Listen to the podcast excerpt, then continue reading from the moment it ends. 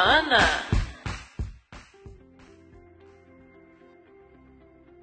Vou contextualizar um pouco porque essa palavra tem esse nome, né? Eu chamei de casa porque ela foi baseada na música do Marcos Almeida, que, que na época era palavra antiga e, e chamava casa, né? Chama casa a música, né?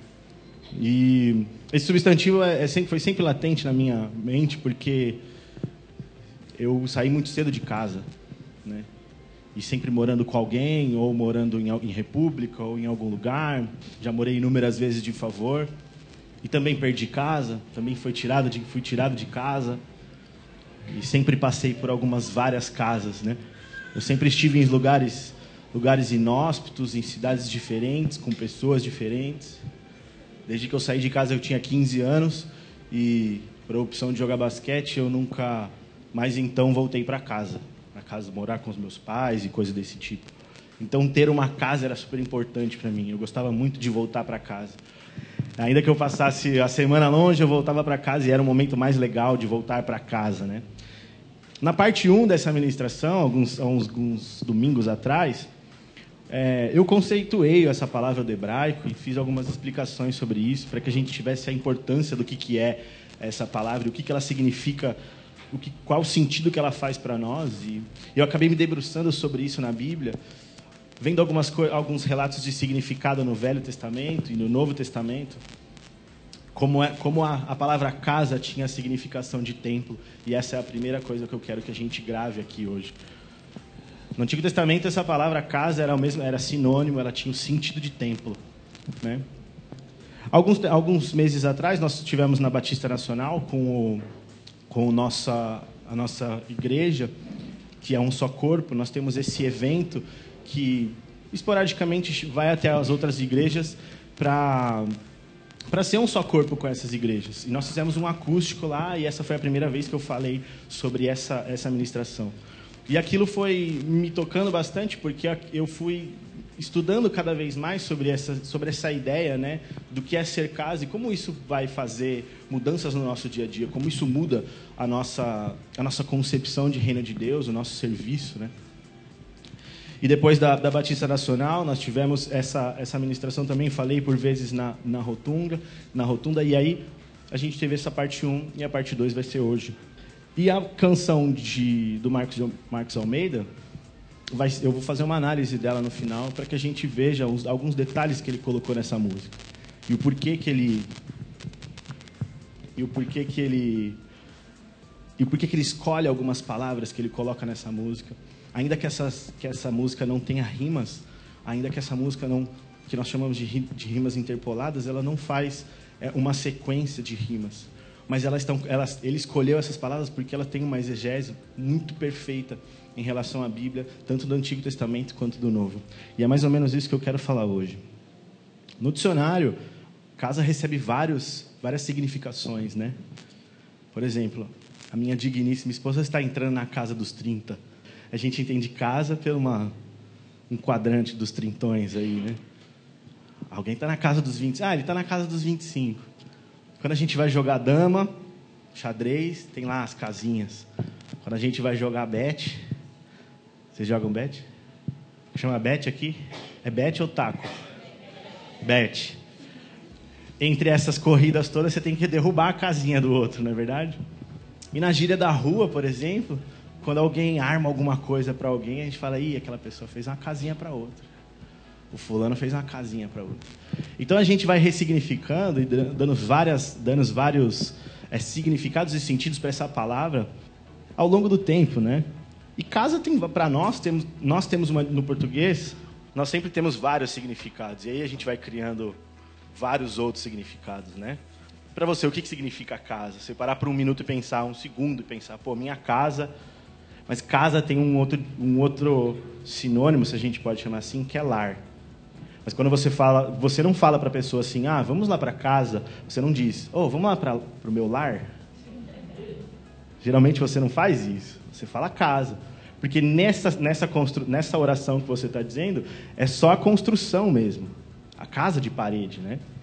Mas quando você fala lar, você tem aquela coisa de doce lar, é a sua casa, é o lugar que você gosta de voltar quando você viaja. É, Para quem é missionário, fica muito tempo fora de casa, ou a própria casa é a, é a própria missão, né? Então, qual o significado de casa para você? Como que você pensa que é casa? O que, que é casa? Como é a sua casa? Sua casa é zoneada? Sua casa é arrumadinha? Sua casa tem quadro na parede? Sua casa tem paredes de cores fortes? Como é sua casa? Sua casa tem bastante gente, igual a minha? A minha parece a Vila do Chaves. Eu chamo a minha casa de Vila do Chaves, porque tem uma galera. Como que é sua casa? Você mora sozinho? Sua casa é um lar? Como que é? Pensa aí por uns segundos. Como você gostaria que fosse sua casa? Quem aqui é, já falou assim: Ah, eu não quero mexer em nada mais na minha casa? Em Vanderlei? Tem alguma coisa que quer mexer na sua casinha? tem alguém que fala assim, que olha a sua casa e fala assim: Hum, agora está pronto. Ou você sempre tem alguma coisa que você quer mexer na sua casa?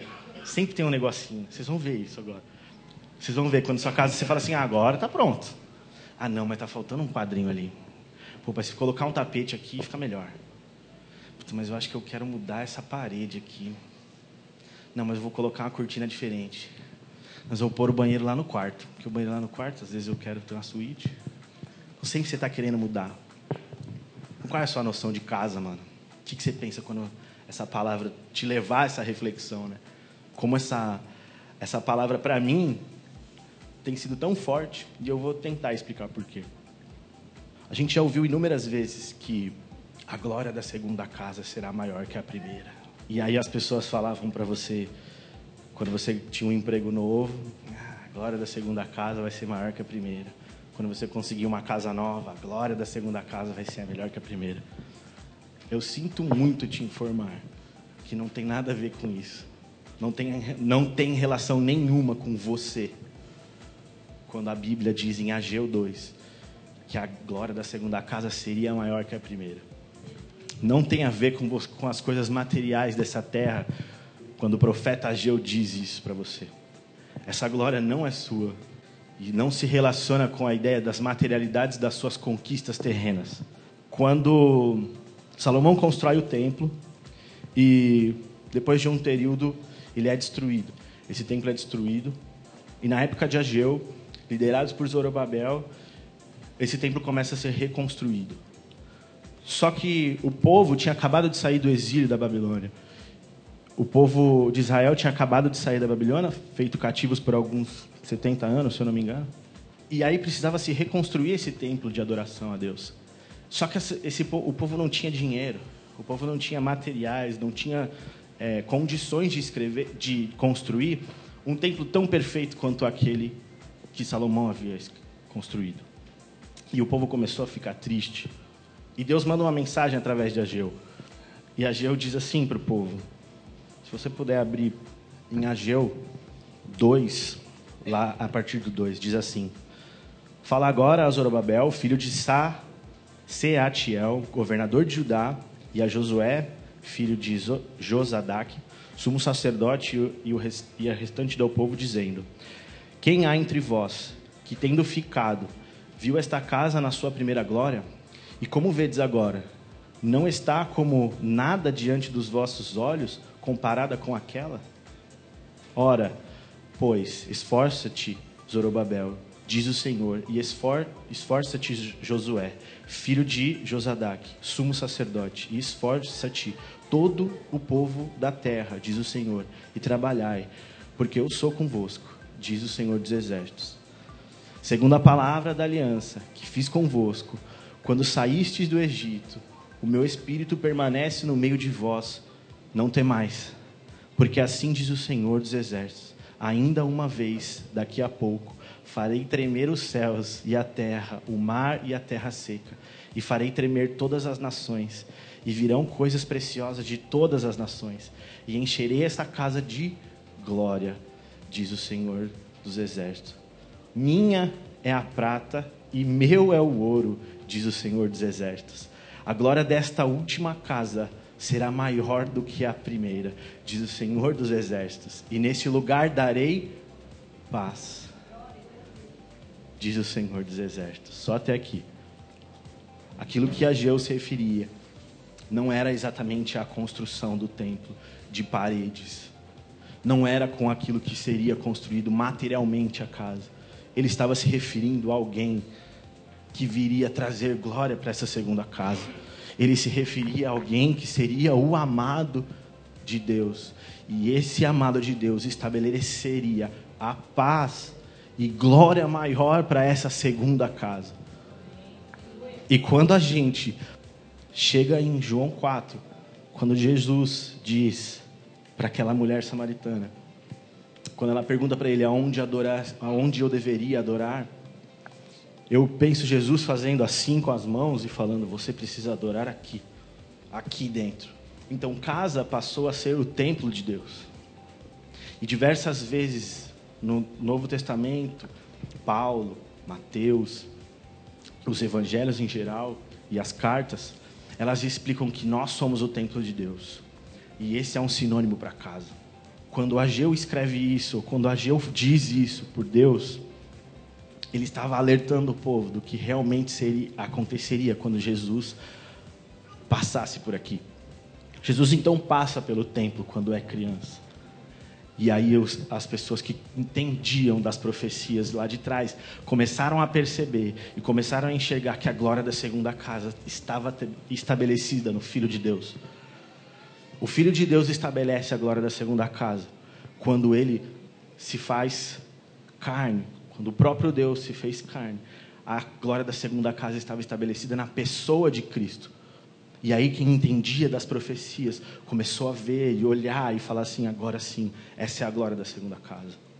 Porque o templo foi destruído de novo, 70 anos depois de Cristo. Se não me engano, foi Tito, o Império Romano, né?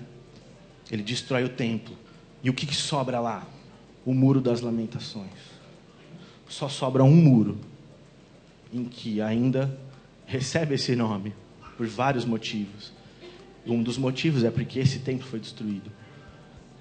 E eu penso que 70 anos depois de Cristo, as pessoas pensavam aonde adorar. E Jesus já tinha dito para essa mulher samaritana aonde que essas pessoas deveriam adorar a Deus. E Jesus responde para ela: Vocês precisam adorar em espírito e em verdade.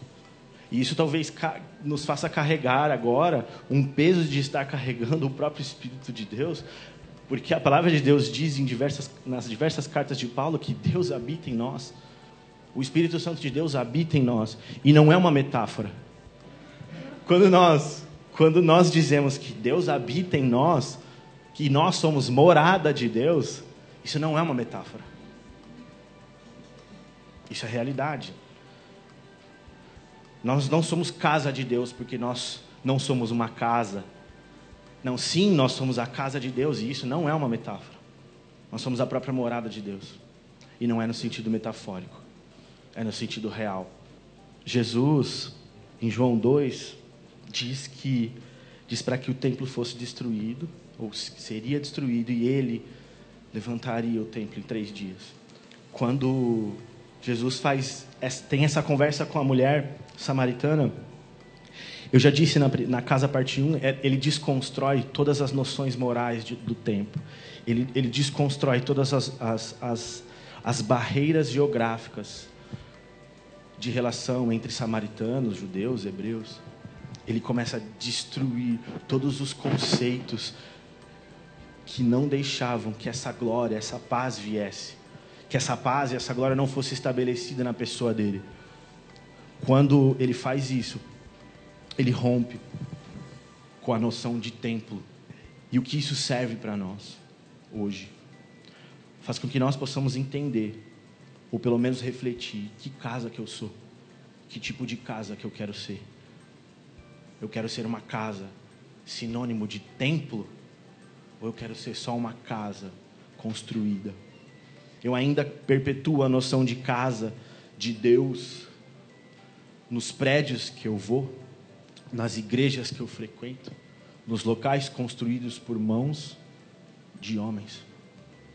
E a Bíblia diz que Deus não habita nesses lugares. Deus não está aqui quando nós não estamos aqui. Deus não está, senão, ainda que nós precisamos nos manifestar como filhos dele. Não é o prédio que traz a santidade de Deus, nem a presença de Deus, nem a falta de presença de Deus. Se eu não, me, não estiver aqui, se você que é casa de Deus não estiver aqui, vocês entendem isso? Que tipo de casa nós somos? Que tipo de casa nós queremos ser? As nossas marcas contam as nossas histórias, as nossas cicatrizes, as nossas tatuagens, as nossas roupas, os nossos cabelos, o nosso porte físico. Tudo isso traz uma leitura do que é você, do que nós somos. E por fora, nós somos meramente uma carcaça. Mas dentro de nós tem um outro tipo de casa, que é onde Jesus deveria estar. Nós também trazemos a, a significação de que o nosso coração é uma simbologia para casa, onde Deus habita no nosso coração. Simbolicamente, isso representa o lugar que Ele deve estar. Quando a gente ora a Deus é, pedindo, quando nós aceitamos a Cristo, por exemplo, a gente ora pedindo para que Ele entre no nosso coração, que Ele faça morada em nós. Quantos já fizeram essa oração? Fala, Jesus, quando eu era criança, tinha cinco anos de idade, eu falava, Jesus, vem morar em mim. E eu repito que não é no sentido metafórico. Quais cicatrizes fazem sua casa? Quais rachaduras tem na parede da sua casa? Quais rachaduras tem na parede da sua casa? As suas marcas de alma são expostas sempre. Que tipo de casa você é? Que tipo de casa você quer ser? Por fora, a arquitetura realmente dá jeito. O design de interior dá jeito para uma casa dentro. E para você? Talvez a estética, a dieta, um bom tatuador, médico. Ele dá um jeito na sua carcaça. Por fora, a arquitetura do. E por dentro? Quem dá o jeito em você? Que casa que você é? Você é uma casa de rancor? Você é uma casa de amargura? Que casa que você é? Você é uma casa que mete o louco? Que você é rebeldão? Que casa que você é, mano? O que, que tem aí dentro da sua casa? O que, que tem dentro da sua casa? Quem habita dentro da sua casa? Já parou para pensar nisso? O que, que preenche a sua casa? O que, que sai pelos seus olhos? Janela da alma. O que, que sai pelos seus olhos? A Bíblia ainda diz que o, que o que contamina é o que sai, não é o que entra. O que, que sai de você? Que casa é essa? Você separa o lixo? Você jogar ele onde. Isso é metafórico. Você separa o lixo, reciclável ou não reciclável, ou você sai tacando os lixos que você tem dentro de você? Que casa que você quer ser, mano? Que casa você gostaria de ser ou não está sendo? Será que na sua casa aí dentro de você está cheia de Espírito de Deus? Ageu disse que a manifestação da glória viria na segunda casa pela pessoa de Cristo. Marcos Almeida canta isso. Nós lemos isso no Novo Testamento. Mas nós ainda não entendemos, talvez, qual a significação, qual a importância crucial de tudo isso. Eu carrego o Espírito de Deus. Ou eu não carrego o Espírito de Deus. Se a gente guardar Cristo no nosso coração, nós tivermos essa ideia de centralizar Cristo como manifestação de paz, como manifestação de glória, aí sim nós podemos dizer que nós somos a casa do Espírito de Deus. E aí eu faço um desabafo do porquê isso foi tão significativo para mim. Quando você perde a sua casa, por exemplo, talvez algum de vocês já perderam sua casa.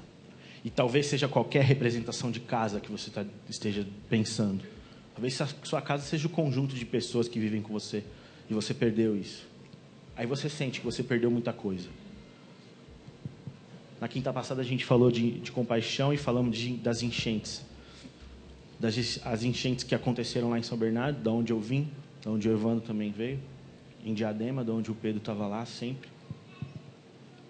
As pessoas perdiam suas casas, perdiam tudo, tudo materialmente. Brumadinho, Mariana, agora Moçambique. O que essas pessoas tinham ali dentro da casa? Talvez não eram as coisas em si que elas tinham, mas aquilo que elas significavam como lar. Elas perderam, mano. Deixaram embora, assim, assim. Deixaram embora, não. Perderam. Desastres, catástrofes, perderam as casas. O que, que foi junto com essas casas? O lar, a vida das pessoas. Tudo se perde quando talvez você perca, perca a sua casa. E aí, metaforicamente, falando, que casa que é essa que se vai? Que casa que nós estamos falando quando a gente deixa aí todas essas coisas? Foi o lar ou foi a casa? O que nós temos de importante? Que casa nós somos mesmo? Do que nós estamos falando? Para finalizar, eu queria fazer algumas análises sobre a canção do Marcos.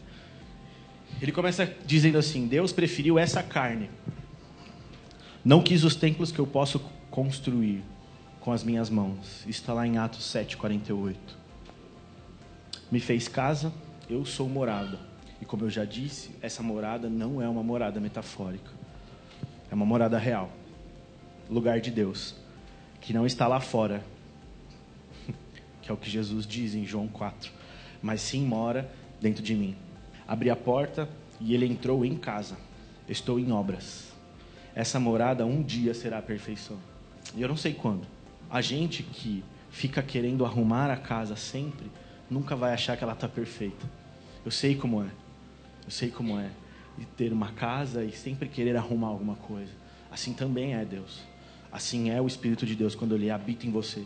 Ele sempre vai estar em obras. Ele sempre vai fazer você estar em obras. E é nesse processo mesmo que você vai encontrar a perfeição. Eu não sei quando. Ainda que se esteja, que se esteja falando de um céu, da glória, que nós seremos perfeitos lá. Mas também nós vamos encontrar esse caminho. Deus preferiu essa carne, não quis os templos que eu posso construir com as minhas mãos. Me fez casa, eu sou morada, lugar de Deus, que não está lá fora, mas Ele mora dentro de mim. A minha janela são estes olhos que brilham. Isso está lá em Lucas 11:34. E o que a sua janela mostra? E ele diz: Uma coisa ela mostra. Quem a ilumina é o meu amado. Esse amado é o amado que está escrito lá em Ageu. É o amado que traria a glória da segunda casa. Ageu 2, 7 e 9. E quando o amado entra na sua vida, ele sempre vai estar reformando, ele sempre vai estar mudando as coisas de lugar, dentro de você, dentro de mim, dentro de nós. E para finalizar, Marcos diz assim: Lá fora é frio, lá fora é medo, é alto de monte, deserto, vazio. Morando em mim, tu me aqueces, me ensina a ser livre. Santo Espírito me enche de alegria. Alegria é o significado de Ageu.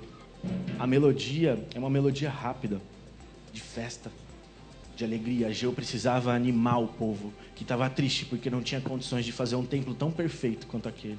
E Deus fala através de Ageu: fiquem em paz, que a glória da segunda casa vai ser muito maior do que essa. Eu vou trazer paz para vocês. Então, o que o Marcos faz com esse quebra-cabeça entre melodia e significado é nos levar à ideia de que o que o profeta fez foi antecipar ou profetizar aquilo que aconteceria no, no Novo Testamento. A glória da segunda casa precisa ser maior. E eu preciso entender o que isso significa. Eu preciso trazer uma importância crucial para a minha manifestação como filho de Deus. O Espírito de Deus habita em nós. O Espírito de Deus habita em mim. E ele precisa sair pelos meus olhos.